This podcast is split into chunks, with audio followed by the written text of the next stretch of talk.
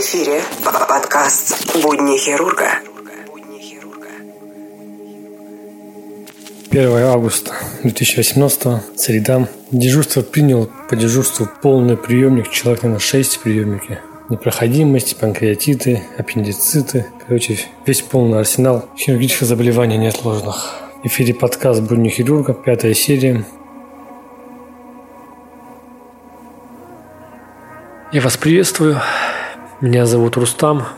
И первое, что хотелось с вами поделиться, вам рассказать, это про мешок амбу. А, я уверен, многие из вас смотрели фильмы боевики, мелодрамы, фантастику, или неважно какие фильмы, там, где какая-нибудь сцена, где, допустим, пациента раненого везут на каталке, там, скорой помощи, там, экстренно закатывают в больницу. Если вы обратите внимание, то в большинстве случаев а, на лице пациента есть такая маска, заключенная к нему таким мешком прозрачным. Врач либо медсестра постоянно на него давит, как бы накачивает воздухом. Вот это приспособление называется мешок амбу. Мешок амбу – это ручной аппарат для искусственной вентиляции легких, применяемый к пациентам с нарушением дыхания дыхания. Свое название аппарат получил по первой фирме-производителю. Также в зависимости от продавца может называться мешок дыхательный реанимационный, мешок ручной легочной реанимации, аппарат ручной дыхательный или иначе. Устройство входит в стандартный комплект реанимобилей. Применяется в операционных до момента подключения электрического аппарата искусственной вентиляции легких. Сумка может наполняться как за счет окружающего воздуха,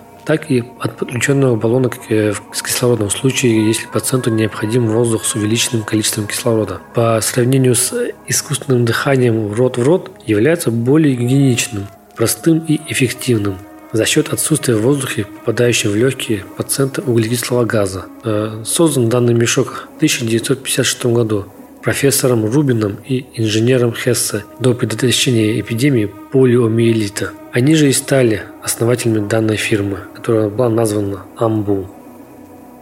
Подкаст «Будни хирурга». Зло не умирает. Никогда. Оно просто обретает новое лицо, новое имя. То, что однажды зло коснулось нас, не означает, что теперь у нас к нему иммунитет. Молния может ударить и дважды – вам никогда не приходило в голову, что лаборанту все известно про вас? Подставляя ему свою руку и позволяя всадить иголку в вену, вы открываетесь ему со всеми своими секретами. Ваша кровь все про вас расскажет. Умираете ли вы от лейкемии или спида? Выкурили ли вы сигарету или выпили стакан вина в последние несколько часов? Принимаете ли вы прозак от депрессии или виагру от импотенции?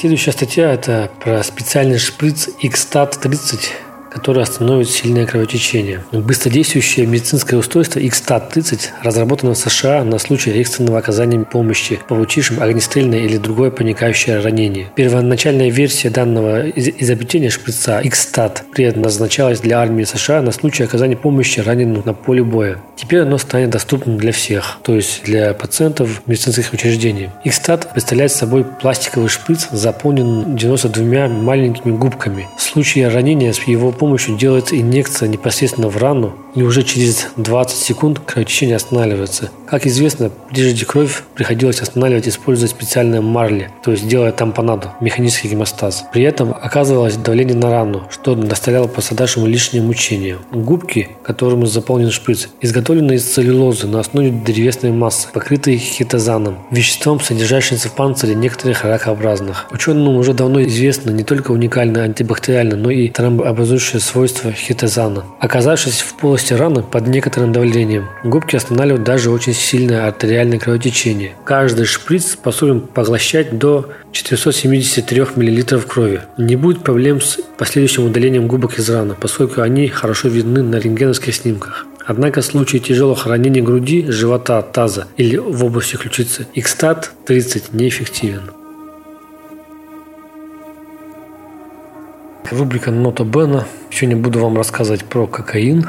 Кокаин изначально широко применялся в медицинских целях, но к началу 20 века был почти полностью вытеснен из медицинской практики более совершенными препаратами. В настоящее время является вторым по значимости после опиатов проблемным наркотиком, наркотическим веществом, злоупотребление которым представляет собой значительную социально-экономическую проблему. В связи с географической близостью районов культивирования кокаинового куста и производства преимущественно употребляемого в Северной и Южной Америке, на долю которых приходится 70% мирового потребления кокаина. На долю Западной Европы приходится 20%. Кокаин и листья коки относятся к списку Единой конвенции о наркотических средствах ООН, подразумевающему самый жесткий контроль.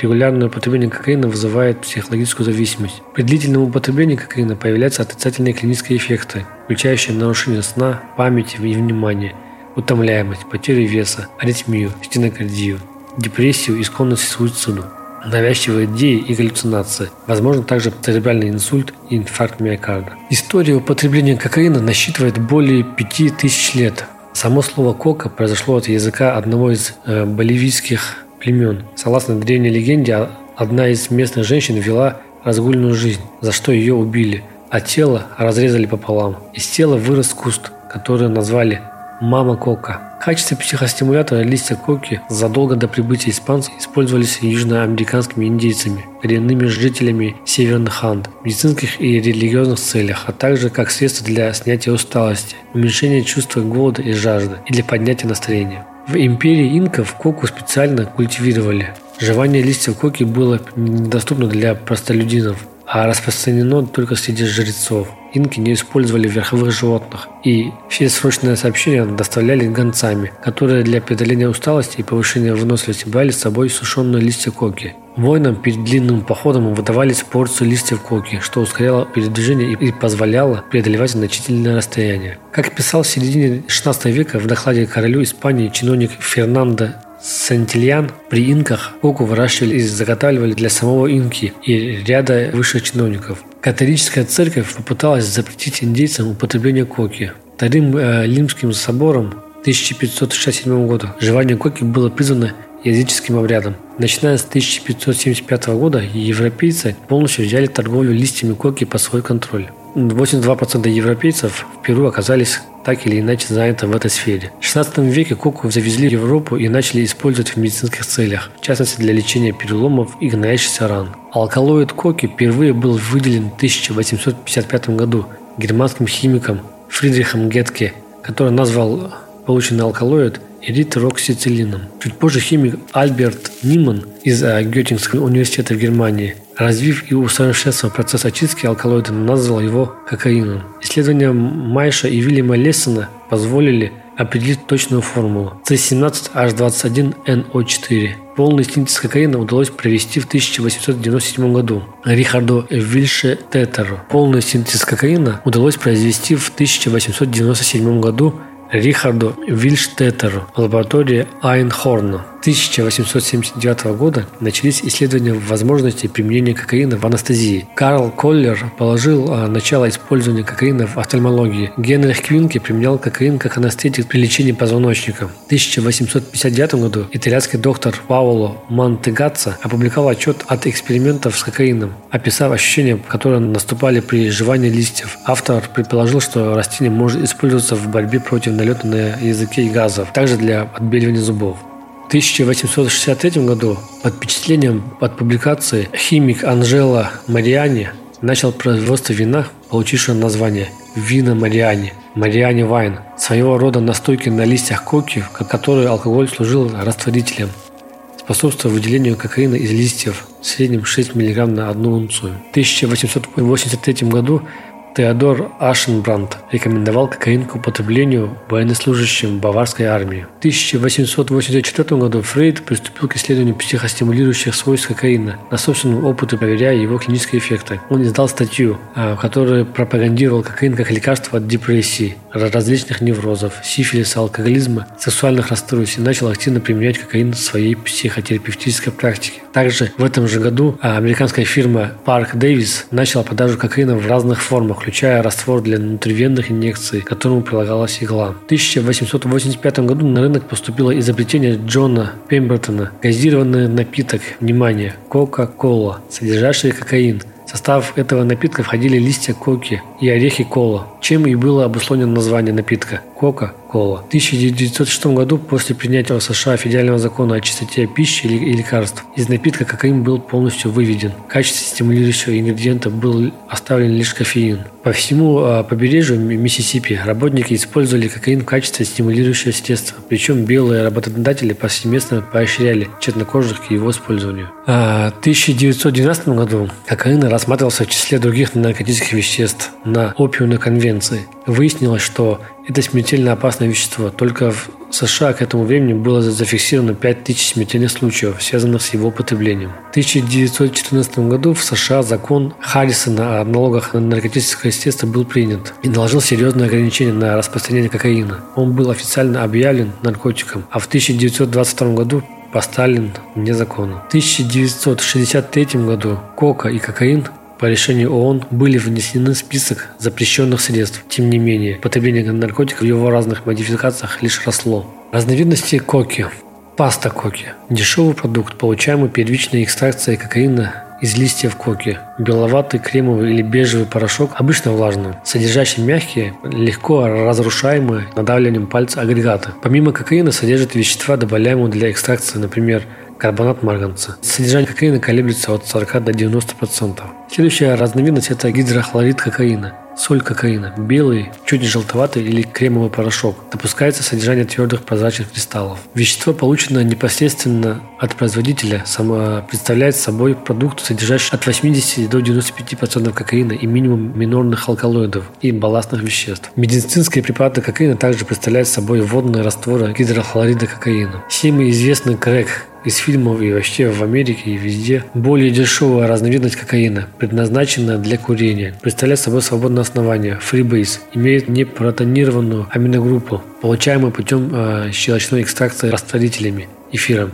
Создание этой разновидности кокаина, осуществленное в середине 80-х годов, имело целью увеличения и удешевления производства и, как следствие, увеличения доступности наркотика для всех слоев населения, в отличие от белого и дорогого гидрохлорида кокаина. В конце, в конце 20 века крэк с эпидемической быстротой распространился в США и странах Латинской Америки. Свое название крэк получил из-за характерного щелкающего звука, сопровождающего его курение. Этот звук возникает при термическом разрушении кристаллов свободного основания кокаина. Температура плавления крэка составляет 98 градусов Цельсия, в связи с чем он легко испаряется при курении без потери наркотического эффекта.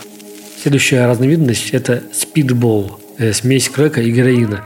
Самая опасная форма распространяемого кокаина – Значительная опасность для здоровья обусловлена перекрестным взаимодействием опиоидного наркотика героина и психостимулятора кокаина. Подобное сочетание может вызвать серьезное осложнение функционирования сердечно-сосудистой системы, перспективы перекрестную физическую зависимость с очень тяжело потекающим абстинентным синдромом. Будни хирурга во второй половине XIX века и в начале XX века кокаин использовался в качестве лекарства основном, в основном как анестетик. В настоящее время в медицине кокаин практически не используется. Существуют единичные работы, посвященные его использованию в хирургии, глаза и офтальмологии. Но описанные в них методики не получили широкого распространения в связи с проблемами приобретения медицинских препаратов кокаина и существованием не менее эффективных препаратов, не вызывающих наркотической зависимости. А в настоящее время кокаин используется как наркотик, то есть более распространен как наркотик. Популярность данного наркотического вещества обусловлена его биостимулирующим действием, способствующим улучшению настроения и повышающей работоспособность. Сам по себе кокаин не имеет выраженного вкуса и запаха. Органолептическое свойство обеспечивается имеющимися в составе смеси примесями. Мировое употребление кокаина оценивается экспертами ориентировочно в 750 тонн в год, причем примерно треть этого объема приходится на США. Во второй половине XIX века кокаин внедрился в общество и оказал существенное влияние на людей из мира искусства. Как писал доктор юридических наук Романова Л.И., благосклонно отзывались о кокаине Томас Эдисон, Жюль Верн, Эмиль Золя, Генрих Ипсен. 1980 года, по мнению Гонзалеса из журнала «Эбони», крэк стал символом поп-культуры. При нюхании кокаина часто было принято использовать денежные купюры крупного достоинства или подчеркивающего статуса, с которым ассоциируется наркотик. Иногда использовали кокаиновую ложечку, способную вместить количество вещества, необходимого для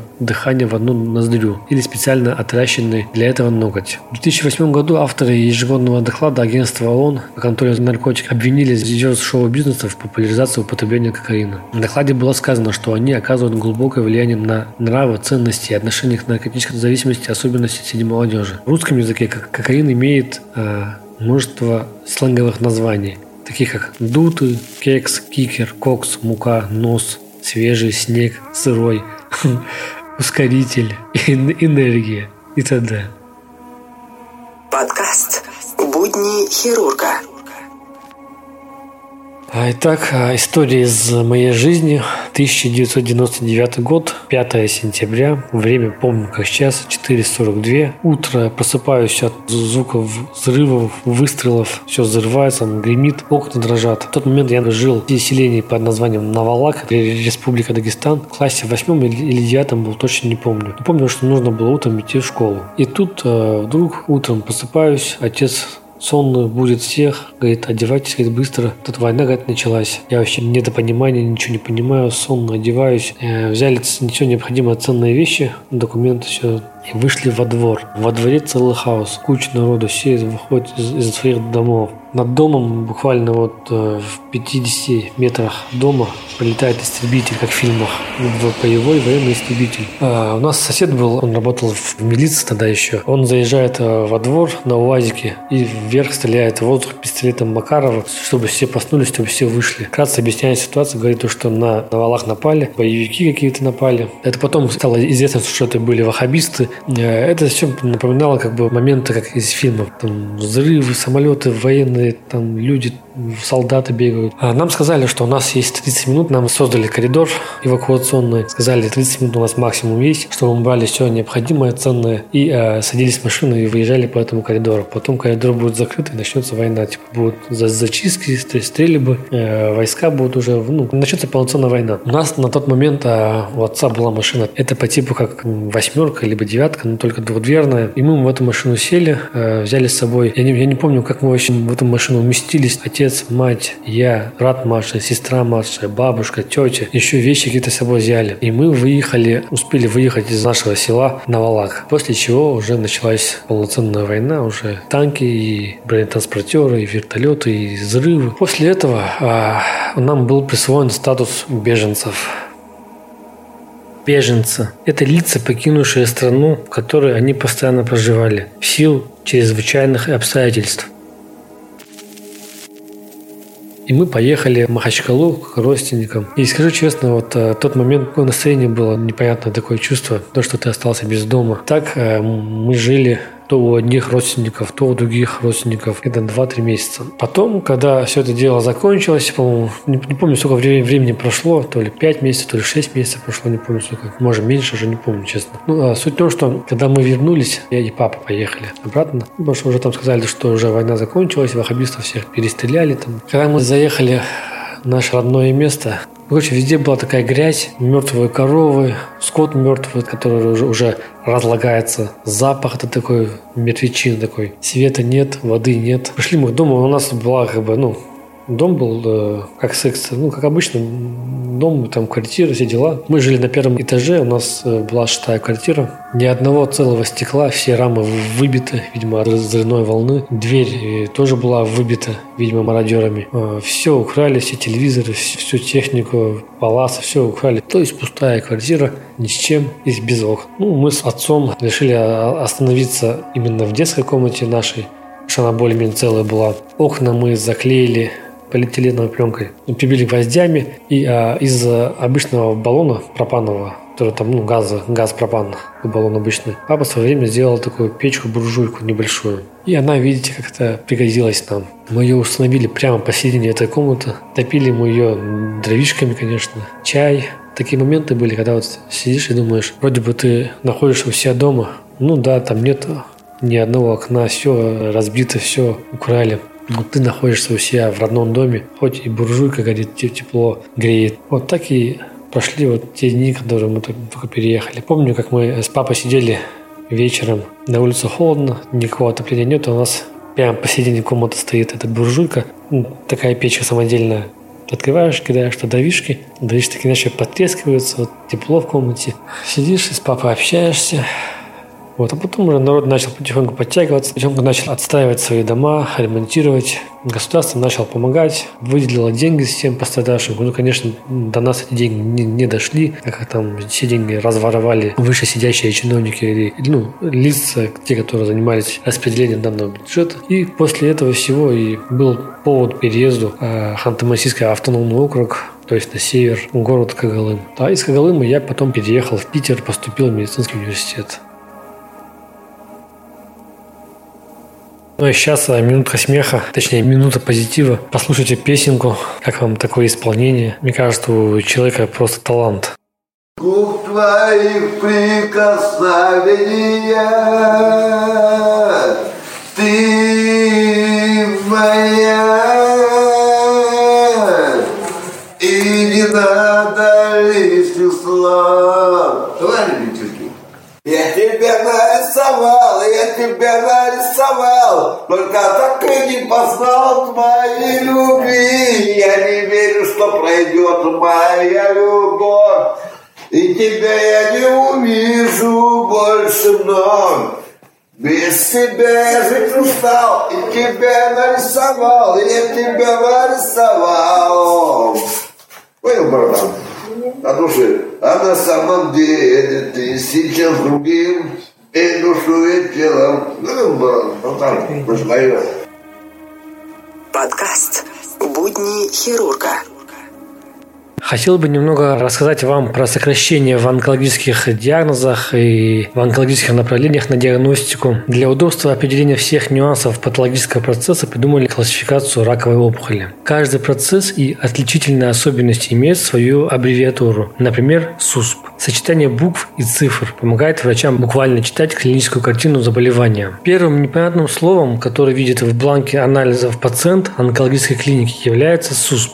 К этим латинским буквам могут быть добавлены и другие, например, NEO, CR, BL. Прежде чем напрасно переживать из-за непонятных значений, следует получить консультацию у доктора, который все доходчиво разъяснит. СУСП является сокращением от слова «суспитио» и переводится как «подозрение». Другие присоединенные буквы являются также сокращениями, в частности, BL переводится как «образование». Имеется в виду опухоль, которая может быть и доброкачественной. CR обозначает подозрение на рак, если опухоль уже была диагностирована ранее. Нео – первичное подозрение на онкологию. Таким образом, слово «СУСП» не является диагнозом, а лишь подозрением, которое после диагностики более чем в половине случаев так и остается – суспитио, то есть рак не подтверждается. А еще пару слов хотел бы вам рассказать про классификацию ТНМ, онкологическую классификацию, которая именно вот обозначается, классифицируется, шифруется онкологическое заболевание. Итак, три буквы аббревиатуры расшифруются следующим образом. Т обозначает само злокачественное образование в органе. N указывает на наличие раковых клеток метастазов в ближайших лимфоузлах. И М характеризует метастазы в органах, расположенных далеко от первичной опухоли. Каждое особенное заболевание начинается с одной из трех букв, к которым присоединяются строчные буквы и цифры, указывающие на конкретные показатели патологического процесса.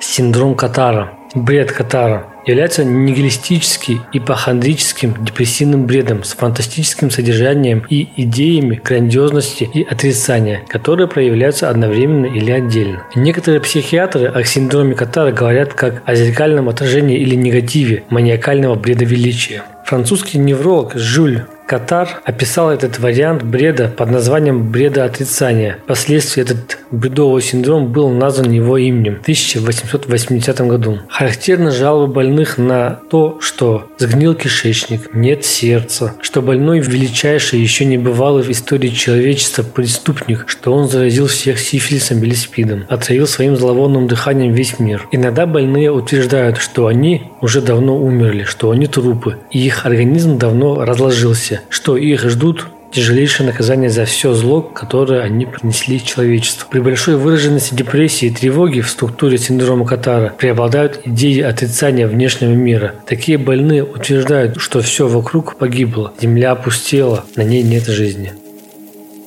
Будни хирурга Общий анализ крови. Другое его название – клинический анализ крови. Это базовое исследование, назначаемое врачами самых различных специальностей при обращении пациента. Если у вас есть жалоба на плохое самочувствие, то врач, скорее всего, назначит вам общий анализ крови. Результаты анализа позволят ему получить общее представление о состоянии вашего здоровья и определиться, в каком направлении нужно двигаться дальше. Например, какие исследования еще нужны для постановки диагноза. Кровь – это особая ткань, которая является транспортом для различных веществ между другими тканями, органами и системами, обеспечивая при этом единство и постоянство внутренней среды организма. Таким образом, большинство процессов, затрагивающих состояние разных тканей и органов, так или иначе отражаются на состоянии крови. Кровь состоит из плазмы, жидкая часть крови, и форменных элементов – лейкоцитов, тромбоцитов и эритроцитов. Каждый вид форменных элементов имеет свои функции. Лейкоциты, например, отвечают за иммунную защиту, тромбоциты – за светывание крови. Эритроциты обеспечивают транспорт кислорода и углекислого газа.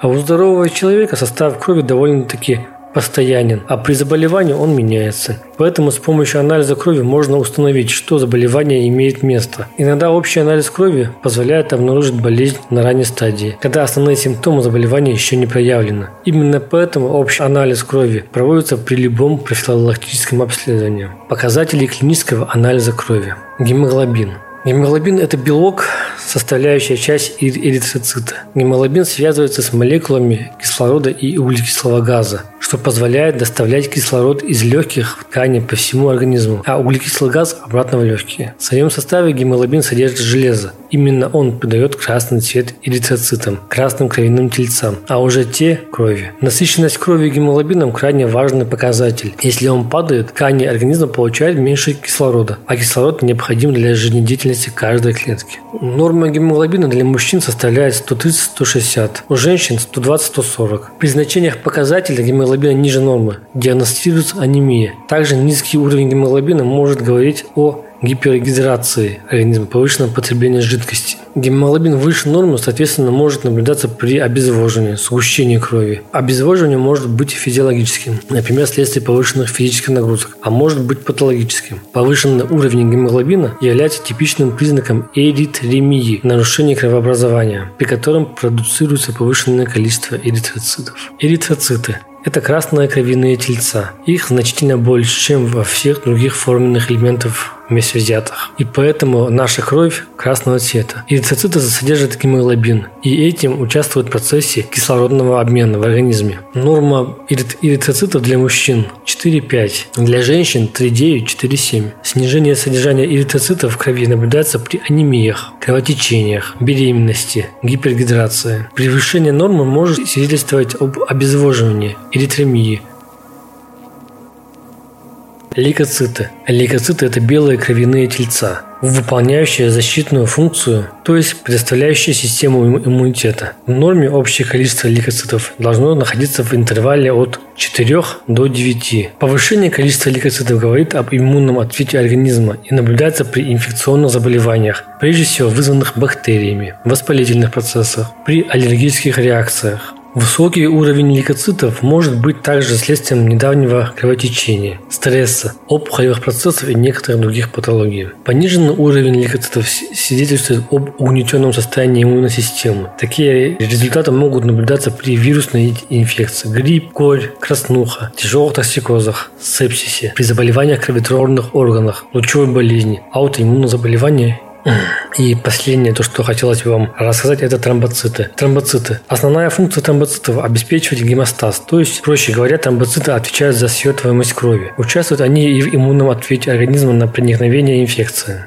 Норма тромбоцитов от 180 до 320. Пониженный уровень тромбоцитов может указывать на тяжелый воспалительный процесс или аутоиммунное заболевание. Повышенный уровень характерен для состояния после значительных кровопотерь, например, после перенесенной операции, а также наблюдается при, при раковых заболеваниях или атрофии селезенки, то есть снижение функции селезенки.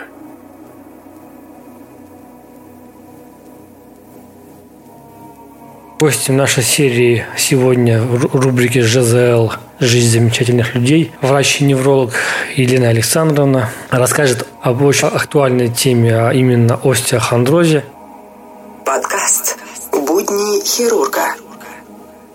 Доброго времени суток. Меня зовут Никитина Елена Александровна, я врач-невролог, и сегодня хотелось бы рассказать про такое заболевание, состояние организма, как остеохондроз. Иногда у меня возникает ощущение, что все уже про остеохондроз все знают, и рассказывать-то особо и нечего. Но постоянно приходят люди, которые хотят узнать подробнее и задают похожие вопросы. И сегодня в этой аудиозаписи мне бы хотелось ответить на такие популярные, часто задаваемые вопросы.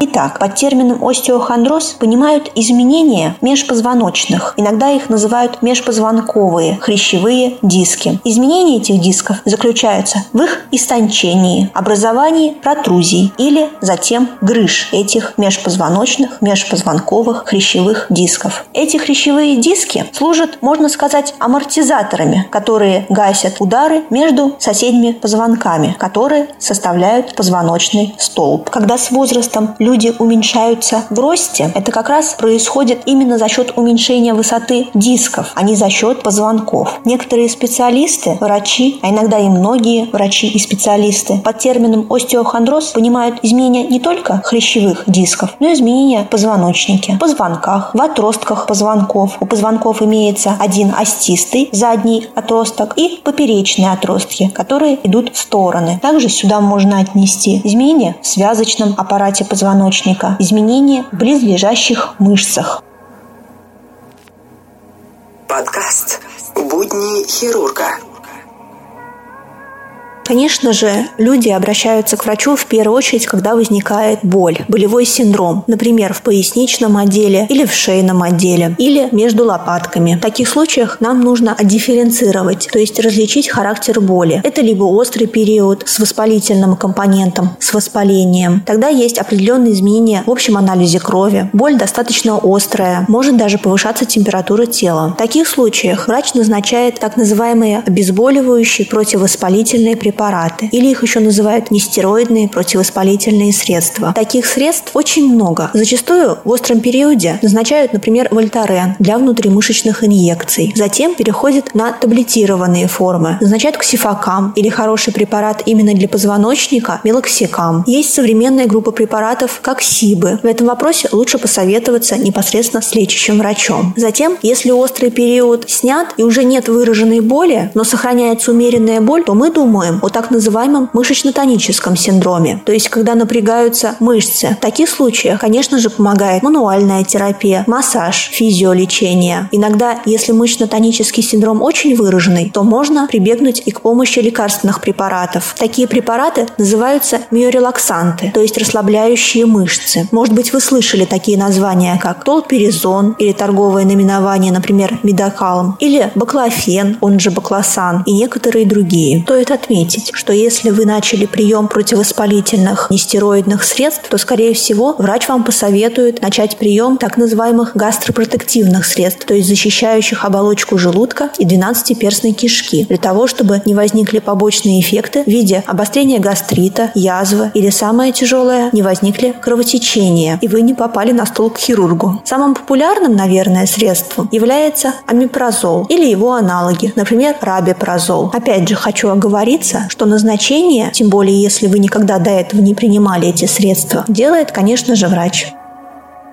По поводу обследования. Вначале назначают зачастую по месту жительства в поликлиниках хотя бы рентген позвоночника. На рентгене уже многое можно увидеть. Проявление остеохондроза в виде уменьшения дисков, изменения в поперечных отростках, изменения в межпозвонковых суставах. Немного более подробную информацию может дать компьютерная томография. Или, если есть возможность, конечно же, лучше провести магнитно-резонансную томографию отделов позвоночника. Зачастую это имеет даже больше академический интерес, не нежели какую-то прикладную функциональность. Так, например, магнитно-резонансная томография показывает протрузии, грыжи. Рентген, конечно же, не видит размеры протрузий. Рентген видит только снижение высоты диска. На компьютерной томографии зачастую можно увидеть эти изменения, тогда как магнитно-резонансная томография показывает размеры возможных изменений протрузий, появления грыж. Также магнитно-резонансная томография хорошо видит, например, опухоли заболевания. Конечно же, они встречаются встречаются намного реже, чем тот самый банальный остеохондроз, который проявляется на самом деле уже и в подростковом возрасте, а иногда даже в детстве. А, ну на этой ноте я с вами прощаюсь. Данная серия получилась немного не так, как я хотел. Э, хотел сделать серию еще более насыщенной в плане информации. Из-за того, что очень много гневных вот, комментариев, а, отзывов, то, что все пишут личку, уже даже некоторые угрожают, обижаются. Я все-таки решил а, записать побыстрее. И мне кажется, что серия немного получилась не так, как я хотел. И если вам понравилась серия, пишите комментарии, задавайте вопросы, пожелания. Всем спасибо. До скорых встреч. Подкаст «Будни хирурга»